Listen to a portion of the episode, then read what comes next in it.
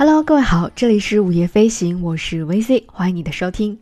今天呢，我们的节目要跟大家聊一个在我们之前的节目当中可能很少会聊到的一个领域，但却是我个人在日常生活中，嗯，非常关注或者说非常喜欢去跟线下的朋友们去分享的一个领域，那就是综艺节目。嗯，可能是随着综艺节目的发展吧，我最近。啊，大概一两年的时间当中，发现有越来越多的综艺节目，其实已经远远的超出了啊娱乐功能本身，而变成了一种非常有趣的人间观察，或者说是一种人间实验。所以呢，在今后的节目当中，我会尽力的，呃，和大家分享一些我个人比较喜欢，也觉得有很多可以和大家去分享的一些综艺节目。并且希望这样的一些观察和讨论能够对我们的日常工作和生活有一些帮助。那今天在节目当中要跟大家分享的这个综艺节目，是我个人私藏了很久很久，默默的看了很久，呃，很少有机会能够和朋友们在线下进行讨论的一档日本的综艺节目，叫做《Terrace House》双层公寓。为什么要跟大家聊这样的一档节目，以及我为什么喜欢这档节目啊？还有通过这档节目，我们到底可以看到一些什么呢？啊，接下来的节目当中，我们就一起来分享这样的一些内容。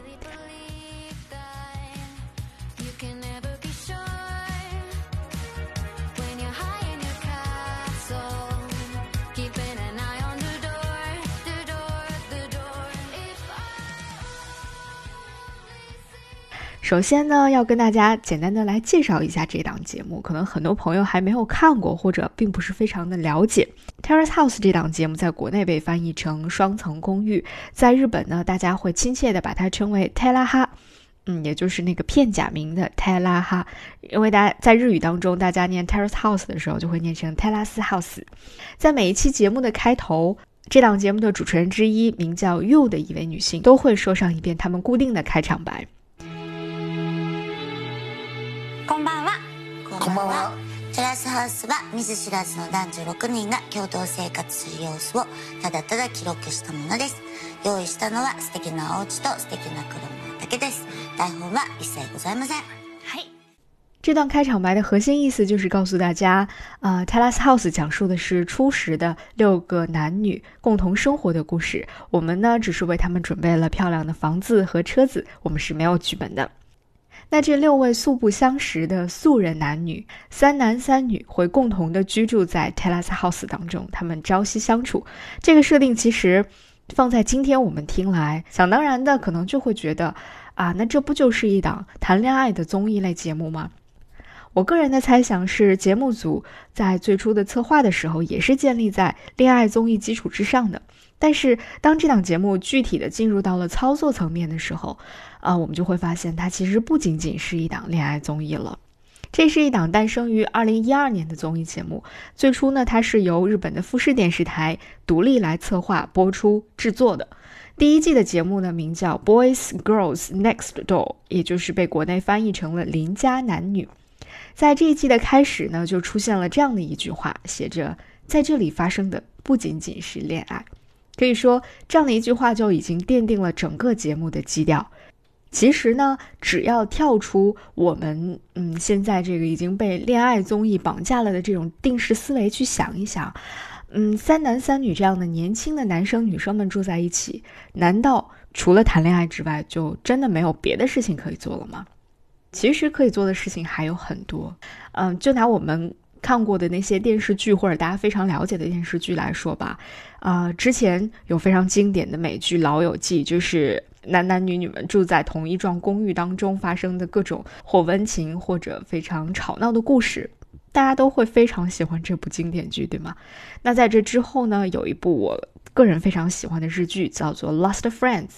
最后的朋友。它呈现出的就是都市青年男女同住在一个屋檐下会发生的各种各样的故事。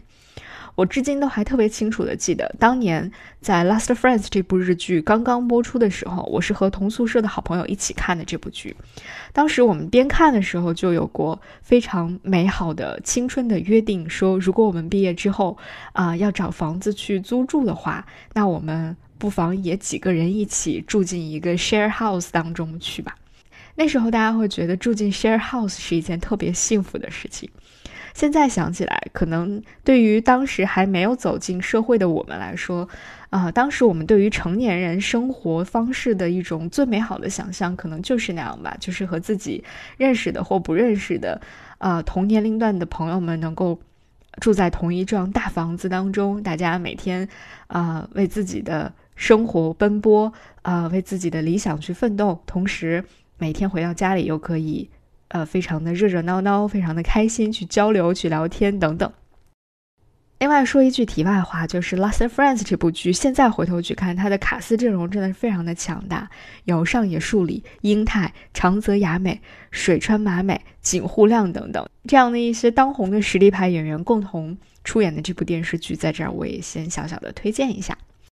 好，那我们说回正题来说这部《Telas House》的综艺。所以，基于刚才我们所聊到的这些，《Terrace House》这档综艺，在我个人的认知当中，严格来说，它应该，嗯，绝不仅仅是一档恋爱的综艺节目，更准确的说，它应该是当代都市男女生活的一次全方位的观察。当然了，会有男女之间非常奇妙的一些化学反应和恋爱心情，但是还有他们对于各自人生的一些规划、他们的日常工作、他们的社交、他们的兴趣爱好、他们的性格特点，以及他们如何去处理和不同的人啊共同生活的过程当中遇到的一些小的矛盾、小的误解和小的分歧等等。我觉得这些都是特别有趣的一种观察。而在观察他们的生活的同时，有的时候你也会反思一下自己的生活，在自己的为人处事和自己的日常生活中，啊，是不是也有过类似的一些情况的出现，以及自己处理问题的方式是不是最恰当的等等。那刚才我们已经说到了，《Terrace House》是从二零一二年就已经开始播出的了，至今为止它仍然在播出。如今正在播出的是二零一九到二零二零年东京篇，它已经是《Terrace House》的第五季了。第一季我们刚才说了，是从二零一二年一直到二零一四年的《Next Door》邻家男女，它是由富士电视台独立制作播出的。而它也是至今为止播出的集数最多的一季，在这一季当中一共有九十八集。同时呢，在二零一四年全片结束的时候，泰拉斯 house 还专门延展拍摄了一部大电影，啊，继续沿袭的就是之前的这个模式，也就是之前的这个季播剧当中的最后一位男性成员即将离开的时候，突然发现又有新人住进来了，然后大电影也就此开始了。嗯，不过我。去看了那部大电影，二零一四年的那部大电影，个人的感觉是非常的平淡无奇，甚至有一点无聊。它其实就是一期呃加长版的《泰拉斯 House》而已。呃，如果非要说它有什么亮点的话，就是唯一的亮点可能就是《泰拉斯 House》当中最闪亮的一颗明星盛楠小姐姐啊，在大电影当中回归了一下。而这个人物盛楠，我们会在后面的时候详细的跟大家去聊到他。啊，这是第一季，二零一二到二零一四年。那它的第二季呢，是二零一五年播出的，叫做《Boys and Girls in the City》都市男女。这一季呢，呃，Netflix 公司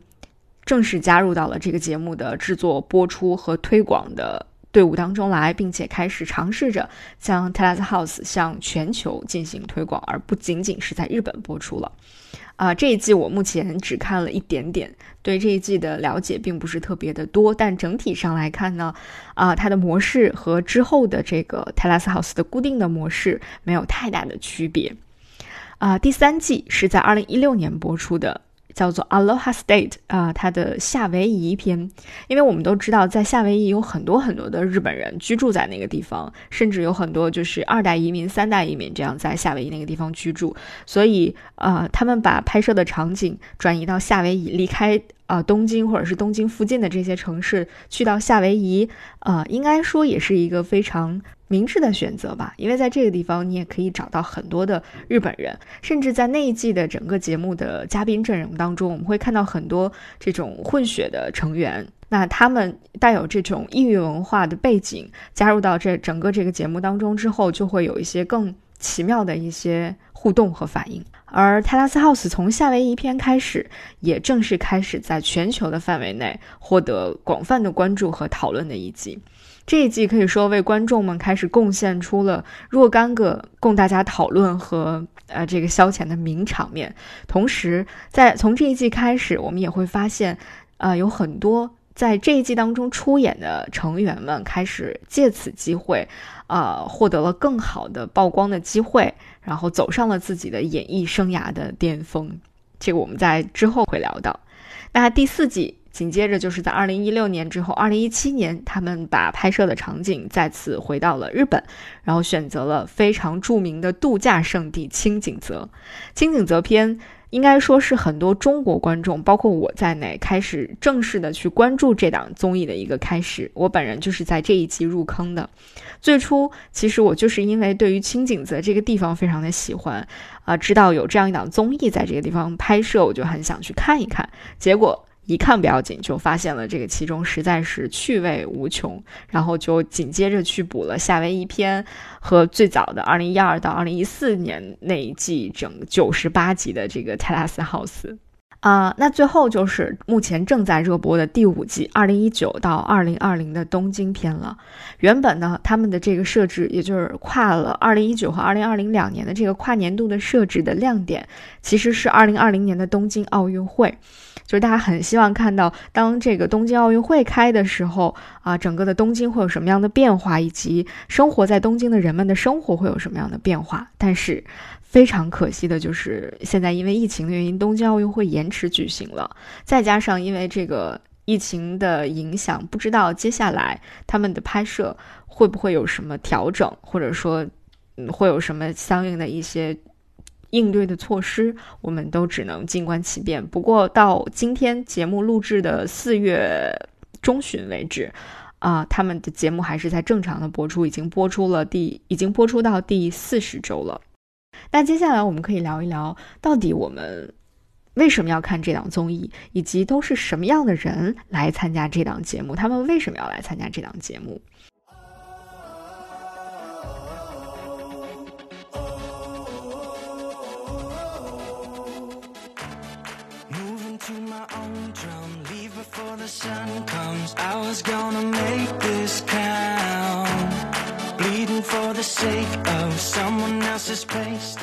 关于为什么要来参加这档节目，其实很多人可能都会想当然的说，嗯，肯定是想来谈恋爱的吧，或者是找到心仪的对象的吧。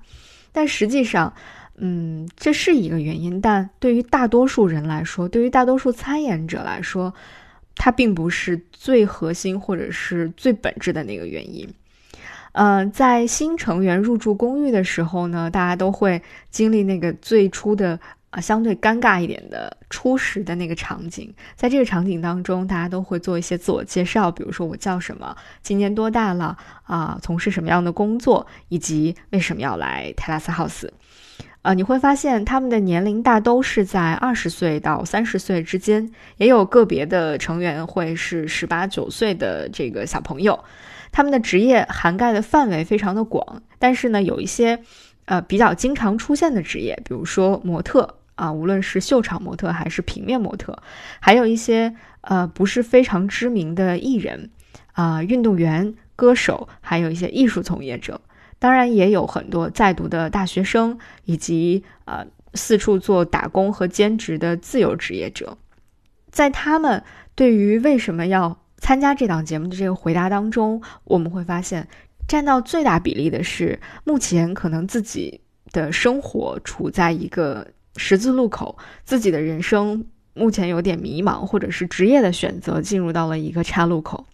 嗯，不知道该何去何从，不知道该怎么办，不知道该做出怎样的选择。他们想到到 Telas House 当中来寻找答案，或者是想要接触到不同的人，在跟不同的人的接触的过程当中，啊，丰富自己的体验，然后帮自己能够去寻找到一些自己想要的答案。所以你看，其实大多数的成员来到这儿，还真的不仅仅是为了来谈恋爱的，甚至有一位成员的到来，其实是非常超出人们的预期的。这位成员呢，是一位男生，他来到这儿跟大家。做自我介绍的时候，包括聊到为什么要来的时候，他非常坦诚的说：“啊，他自己对于自己的性取向是一个非常模糊的状态，所以他希望能够在 Talas House 当中，通过和啊不同性别的人的交流和不同性别的人的沟通啊约会等等，一起来做各种各样的事情，一起来生活，从而希望。通过这个过程，能够搞清楚自己的性取向，并且能够更加明确自己今后的一个人生的道路和人生的方向。所以啊，我对这个成员的印象非常的深刻。嗯，我大概对于 Talas House 的很多认识，也是从那一刻起开始有了一些新的变化。呃，那入住到这个公寓当中的这六名成员不会被规定啊，你必须要完成什么样的任务，或者说你要在多长时间内必须要配对成功，同时也没有限制你在这个公寓当中你可以住多长时间。严格意义上来说，就是你想住多长时间就住多长时间。他们可以选择在任何时间离开，以任何理由离开，而他们离开之后，就会有新的成员入住进来。至今为止，在这个公寓当中居住时间最长的，应该就是在第一季当中的一名叫做坚谷哲也的小男孩，他几乎是从头住到尾的，将近两年的时间。那成员们离开的原因也都各种各样，有的呢是找到在公寓当中找到了自己的心仪的恋爱的对象，啊，两个人一起非常呃开心美满的从公寓毕业，但这个是。至今为止都是很少会出现的状况，可能在整个一季的节目当中有那么一两对就已经非常不错了。啊，有的人呢是因为找到了自己人生的下一个目标，觉得是时候可以离开公寓了。那在这个时候，大家就会说他们从这个公寓毕业了。这个时候你会觉得“毕业”这个词其实特别的恰当，就像是。嗯，这样的这些成员们带着自己在公寓生活的整个这段时间当中所收获的，无论是亲情、友情，还是爱情，还是各种各样的生活的经验和体会，然后开始进入到自己的下一段人生当中去，就像我们从学校毕业了一样。呃，当然也有一些个别的成员呢，他们可能和其他住在公寓里面的成员的关系都变得非常的尴尬，觉得自己失去了在这里继续生活的理由，呃，会选择黯然离开，这也非常的写实了。所以你会看到，在 Talas House 当中，呃，这六名成员其实是在呃不断的更换着的。那随着成员的更换。整个公寓里面的气氛也会随着不同成员的加入而变得不一样。可能有一些成员大家都比较的平和，然后大家相处的非常融洽，整个公寓看起来就非常的温暖。而有的时候呢，呃，可能这个六个人的个性都比较的强，或者几个男生会同时喜欢一个女生，几个女生会同时喜欢一个男生，那这个时候的气氛就会变得非常的微妙了。那作为观众来说，嗯，我个人喜欢看到的是什么呢？我希望能够在这个节目当中看到的是什么呢？嗯，我想了一下，大概就是我很希望看到不同年龄、不同职业的人们，他们的日常生活和他们的工作是怎么样的，他们会如何跟陌生人相处。特别是跟从未谋面的人啊，共同生活二十四小时的生活在一个新的公寓当中，如何去在这个日常的生活当中去表达自己的情绪和情感，在不伤害到对方的情况下，能够非常合理的表现出自己的一些个人的情绪，呃，表达个人的情感，以及怎么去处理同居室友之间的一些尴尬和矛盾。啊，当然了，可能目前最吸引我的一点就是这些人，他们往往带着自己的一个目标来到泰拉斯 house，那他们会在这儿为了自己的目标做出什么样的努力？我觉得这个可能是我非常非常喜欢看这个节目的一个点。而就像刚才我提到的那个让我印象非常深刻的性取向非常模糊的那位成员，他在公寓生活的这段日子当中。就得到了很好的其他成员的关爱和帮助，甚至啊，其中的一个男性成员以一种非常友好、非常大方的方式和他成为了很好的朋友，而且也接受了他的邀请，跟他一起去了一间 LGBT 的酒吧当中。这些情节、这些互动、这些成员之间的彼此帮助，我觉得都非常非常的窝心。有的时候你会觉得啊，看着他们这样幸福的生活，我也觉得是很满足的，有会有这种心情。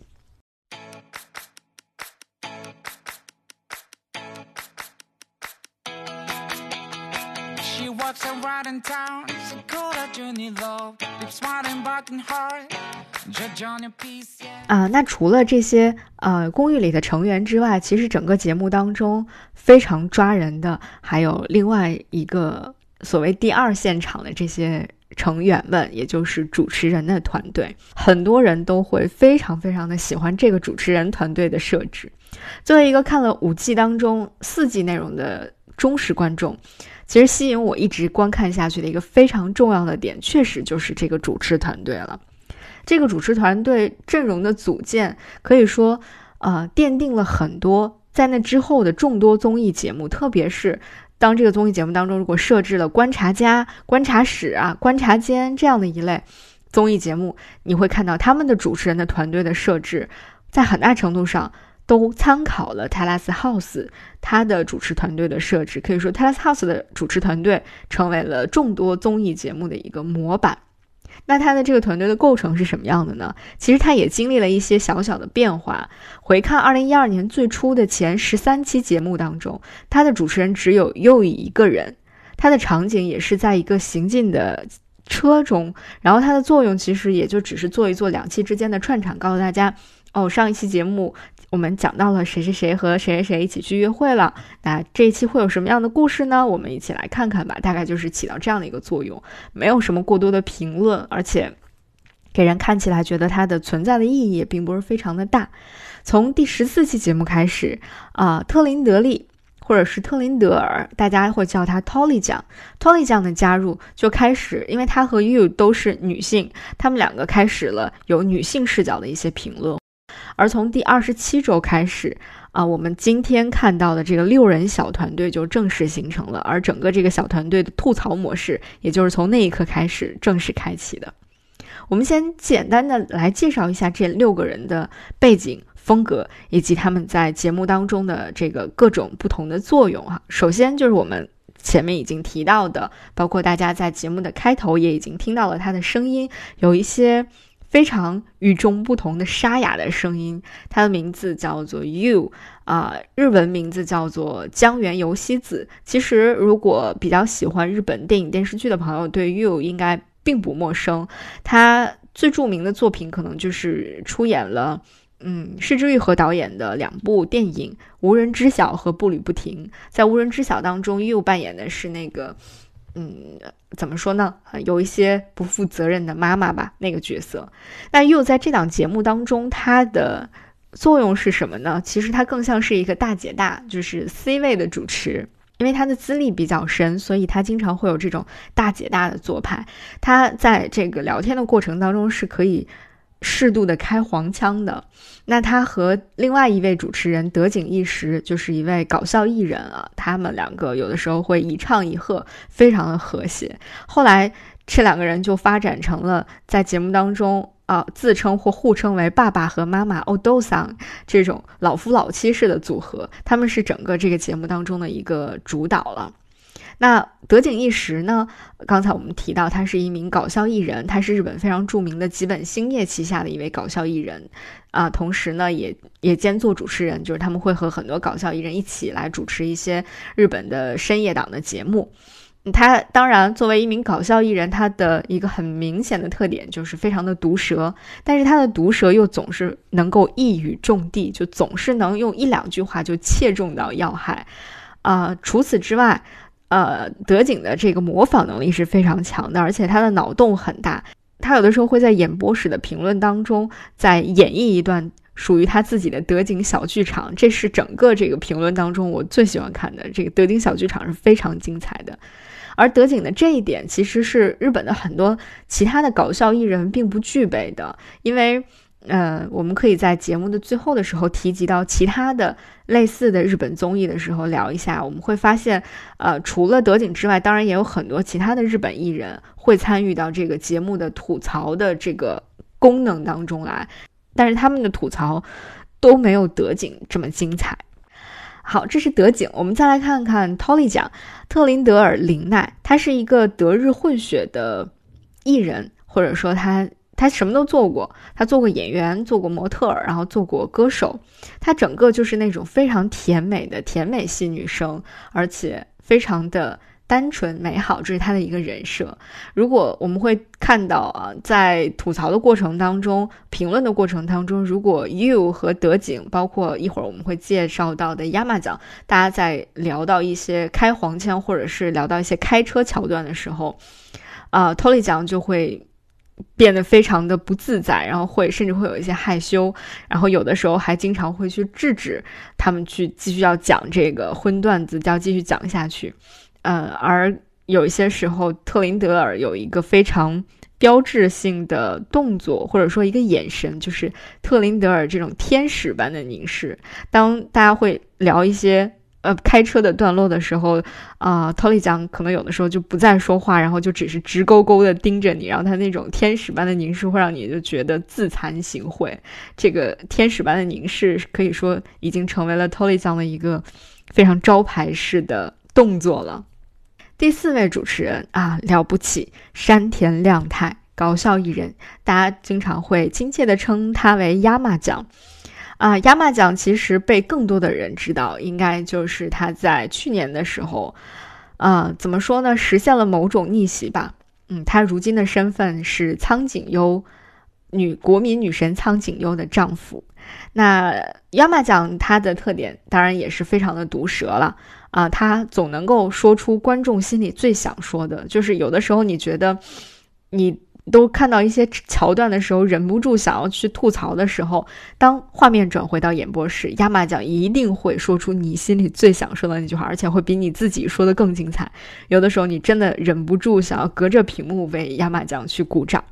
前四季的节目当中，亚麻酱经常会以自己作为一个，因为自己的这个形象啊、年龄啊各个方面，应该都不是恋爱场上的这个赢家的。不具备这样的资格，所以他经常会把自己作为恋爱场上 loser 的形象来进行自我调侃、自我讽刺，同时还会去讽刺别人。但是在二零一九年，亚麻奖成功的和国民女神苍井优结婚之后，我你就会发现他的攻击力已经明显减弱了太多太多了。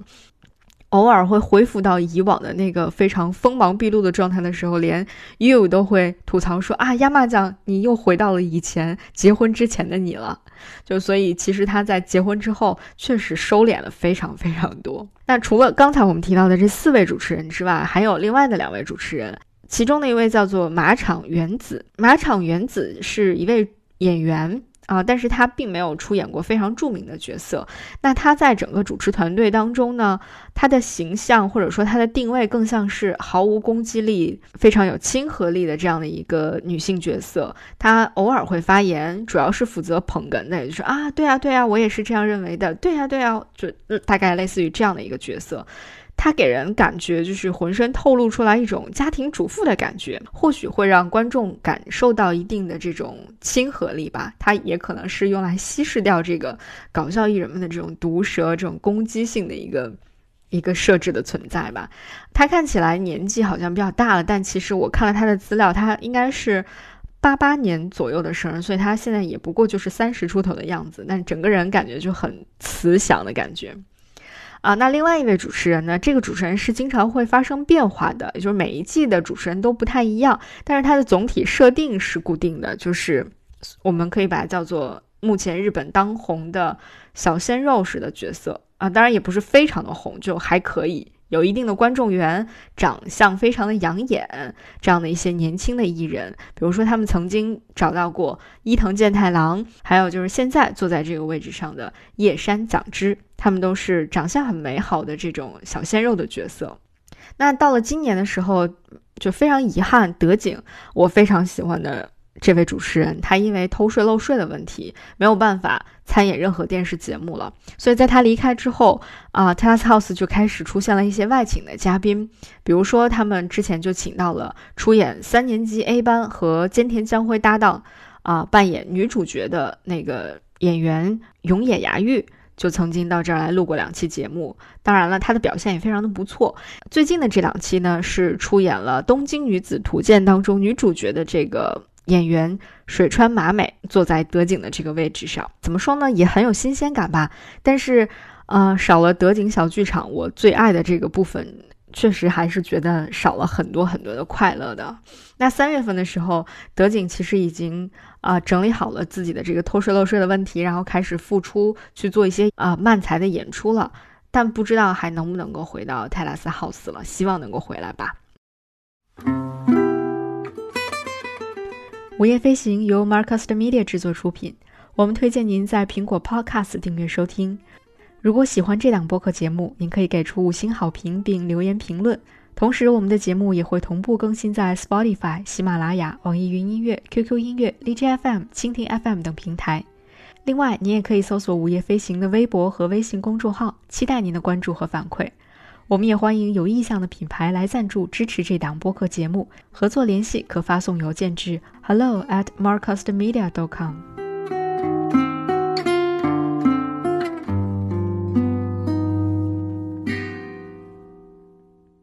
接下来呢，我们就重点的来聊一聊《泰拉斯 House》这档节目，它的最佳观看方式，以及它给我们带来了什么样的其他的综艺节目没有办法带给我们的一些特别的体验。《泰拉斯 House》其实我觉得它最佳的观看方式有两种，一种就是沉浸式的体验，另外一种就是陪伴式的体验。那首先我们来说说沉浸式的体验吧。观看《Terrace House》的过程，所谓的沉浸式的体验，是在有的时候你会觉得这是发生在另一个平行空间当中的你的生活。啊，你可能听过，或者是已经看过很多恋爱类的综艺节目了。从最早，比如说韩国的那档大火的综艺节目《我们结婚了》，到如今的这个《Heart Signal》。心动信号，再到我们中国内地 copy 了众多的同款综艺，什么我们恋爱吧、心动的信号啊等等，这样的一些恋爱综艺，你都会发现啊，这些节目当中会有一个相对固定的模式，就是一男一女组成一个 CP，然后呢，啊，这对 CP 会在。节目当中被拍摄到在场室内的场景的互动和有限的室外的场景的互动，比如说啊两个人一起到什么地方去玩一下，或者两个人一起去看电影等等，就仅此而已了。韩国的《Heart Signal》这档综艺其实就是在借鉴了《Terrace House》的基础之上。进行了一些本土化的改良和改编的，在这个当中，他们增加了很多啊一些互动的环节，比如说他们在刚刚进入到公寓的时候，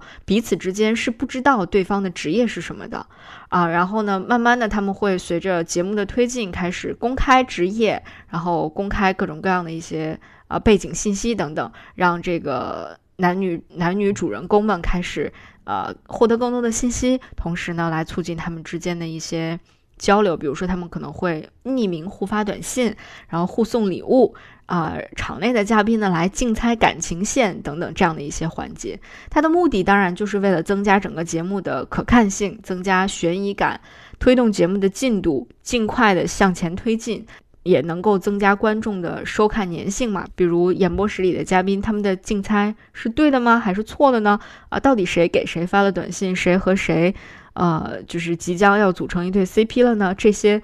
可能都会设置一定的悬念，留到下一期去进行解答。那观众的粘性自然也就会更高一些。但是以上我们提到的这些，在泰拉斯 House 当中是全部都没有的。在泰拉斯 House 里，这三男三女可以说是过着非常。自由、随意，甚至可以说有一些散漫的生活，或者说他们除了是把自己的居住场景从自己家搬到了这间公寓里之外，其他方面好像并没有什么太大的变化。他们依然白天要去上班，而且呢，啊，拍摄团队还会跟着他们一起去拍摄这些住在公寓里的成员他们的日常工作是怎样的，包括他们。啊，可能下班之后会去见一些自己日常生活当中的一些朋友，和朋友的社交场景是什么样的？啊，也会跟着他们一起去参加面试、去打工、去做兼职、去见朋友等等，都会被剪辑到节目当中里。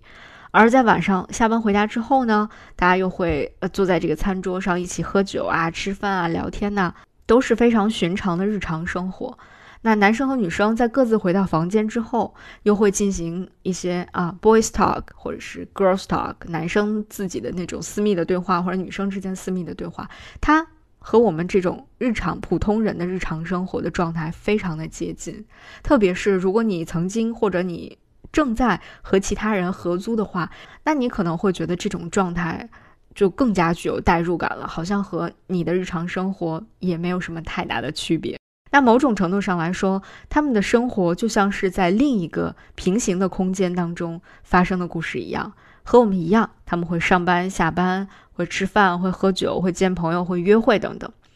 呃，其实有一段时间我特别喜欢看这档节目，就是因为。那段时间我真的太想要去日本了，但是因为没有时间，没办法去日本，所以我很喜欢看一看这些成员们在日本生活的日常，就好像我看到的就是今天日本的东京的街道一样的那种感觉。所以就是那种沉浸感带给你的体验会非常的与众不同，它会有的时候会让你觉得你不是在看一档啊非常强调戏剧性的综艺节目，而是在看。另外一群人在过着他们怎样的日常生活，就是这样的一种感觉。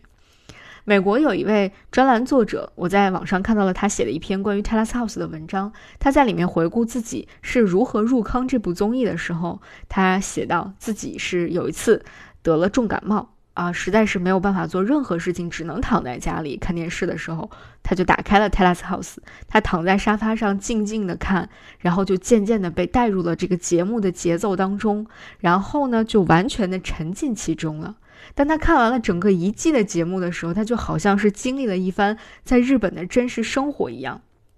他会知道哦，在日本的涩谷有这么几家店，然后在日本的呃某一个地方有一家什么什么店非常的好吃，等等这样的一系列的非常。有趣的一些细节的内容，包括日本人是怎么来表达自己的感情的，日本人在遇到冲突的时候是怎么样，嗯，表面上说一套，其实自己心里想的是另外一回事儿的，等等，都非常的生动。一口气看完全季之后的他来形容这次体验，就说是完全沉浸式的体验。而这位作者还做了一个非常。啊，有意思的比喻。他说，看《泰拉斯 House》的过程，就像是在看普鲁斯特的《追忆似水年华》一样。你可能乍一看上去会觉得他。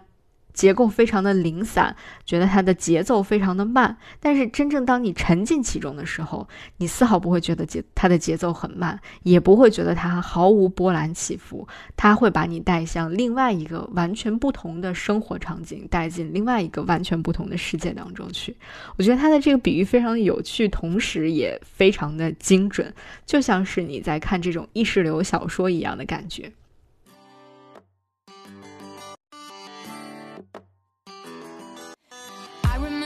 Broke up the first time saying this is it i've had enough cause like we hadn't seen each other in a month when you said you needed 当然啦这种沉浸式的体验可能需要有大量的时间和精力的投入啊对于很多人来说看综艺节目我并没有那么多的时间和精力去完全沉浸其中而且如果你一直沉浸在这个和自己的生活毫无二致的平凡生活里，即使它再平静美好，你也不免会觉得有一些无聊和耗费精力了。那这个时候，演播室的六人吐槽团就要出场了。这六个人出现的时间都非常的恰好，就在你想要大骂一句“哎，他怎么能这么说呢？”这个时候，或者就在你想要发一条弹幕说“哦，这个场景我也遇到过”这样的时候，镜头就会好像听得懂你你的内心的声音一样，会把镜头切到演播室当中。这个时候，六个人主持团就开始互相配合，左右上下吐槽戏谑一番，然后你也会在屏幕之前拍手叫好，说“对对对，我就是这样想的”。那就是这样的一种进入。然后跳出，再进入，再跳出，这样的体验是一种非常有趣的收看体验。有的时候你会站在主人公的那一方，你会是他的同伴，你会同意他的观点；而有的时候呢，你会是观察团一方，你会像观察团里的人一样变得非常的挑剔，甚至有的时候会有一点点的刻薄。那这种远程陪伴式的观看体验真的是非常的过瘾，就像有人陪你一起吐槽一样。当然了，这种陪伴只是远程的陪伴。如果你有同样喜欢看这档综艺的朋友的话，如果他可以和你一起坐在屏幕前来看这档节目的话，那体验感就会成倍的增加。比如说，我在看清景泽篇的时候，有一段时间正好赶上我的好朋友到北京来找我玩，然后我们两个就是一起在看这档节目。我们两个可以一直看到深夜，然后一边看一边线下实体吐槽，甚至还会就某一个点，然后展开来聊一聊。比如说啊，我觉得他怎么怎么样，哎，我在生活当中也会遇到这样这样的情况，哎，你还记得那个谁谁谁吗？他就很像这个节目里面的谁谁谁，就会进行各种各样的类似的一些聊天和对话。所以在观看整个 Terrace House 的过程当中，你会是那种非常放松。啊，甚至毫无紧张感、毫无目的性的去观看的，好像这一切都是从生活当中开始的，同时它也最终会在生活当中结束。所有的这些人最终都会离开公寓，而他们离开公寓之后，他们的生活也依然在继续，我们的生活也仍然在继续。就是这种平行感、这种陪伴感、这种偶尔的交集感，就会非常的奇妙，非常的好。至于这些人离开公寓之后，他们的生活怎么样？其实很多观众都会和我一样，大家都会到 Instagram 上去 follow 他们的账号。我们可以通过账号去了解到他们如今的生活怎么样。比如说，呃，盛楠和 Noah 他们仍然在一起，甚至还一起搞直播。比如说，呃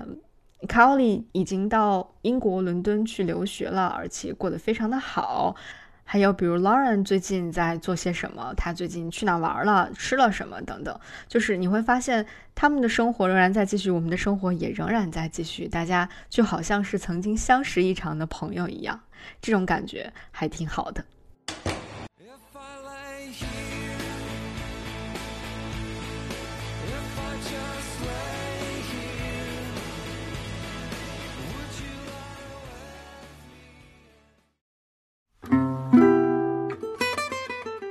午夜飞行由 Marcus Media 制作出品，我们推荐您在苹果 Podcast 订阅收听。